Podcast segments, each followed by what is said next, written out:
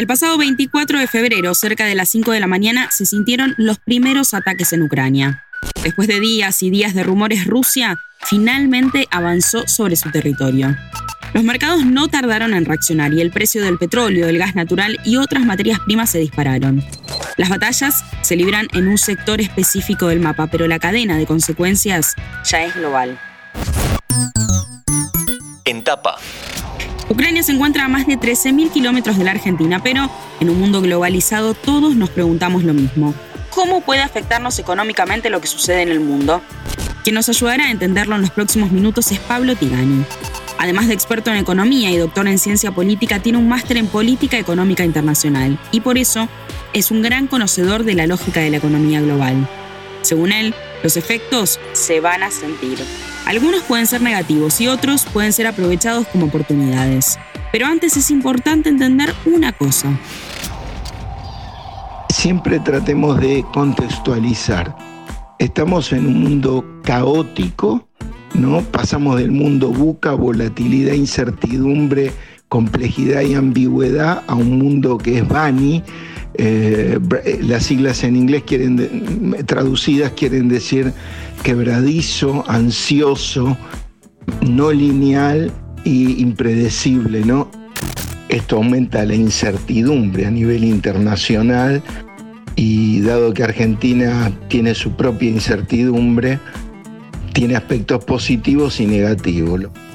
La parte mala es que además de estas cosas que están pasando, se disparó la inflación a nivel internacional y probablemente empiece a tener algún nivel de descontrol la economía, con lo cual la Reserva Federal va a tener que ir tocando la tasa de interés para arriba.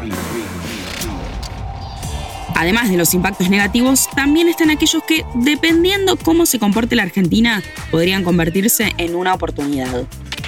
El impacto del gas en Europa podría afectarnos, sí puede afectarnos. Es evidente que vamos a consumir más gas, pero también es un estímulo para poder realizar esa obra que va a traer gas desde Neuquén. Y, y la verdad es que mm, va a ocurrir como sucedió con el, momentum de lo que fue en, los años 30 eh, la sustitución de importaciones, que como seguramente vos sabrás, no empieza con Perón, sino que empieza años antes como producto de que en el mundo estaba faltando manufactura, porque la manufactura estaba dedicada a hacer, a industrializar productos de la guerra. Si de maniobra se trata, la Argentina también deberá ser inteligente a la hora de enfrentar un potencial aumento en el precio de los alimentos a nivel global.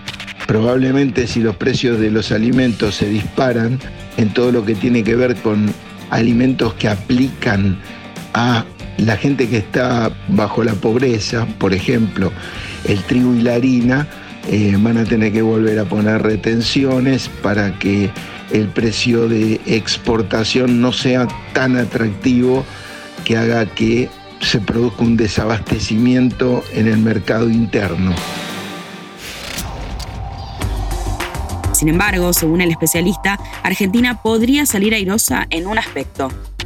En cuanto a la parte buena es que va a haber una demanda importante de alimentos, de productos de exportación nuestro, que vuelven a poner el ojo sobre la necesidad de industrializarlos para exportar productos agroalimentos, pero con un grado de manufactura más alto, que tengan, eh, salir de la primarización y que tengan un grado de manufactura con alto valor agregado. El mundo está convulsionado y todos los aspectos son afectados, el social, el humanitario, el político y por supuesto también el económico. Hoy en Entapa hablamos con el especialista en política económica internacional Pablo Tigani sobre Rusia, Ucrania y los efectos económicos de la guerra en nuestro país. Estamos en un mundo caótico, no lineal, impredecible, ¿no? Antes de deslizar para continuar con tus podcasts favoritos, seguí a Interés General en nuestro perfil de Spotify.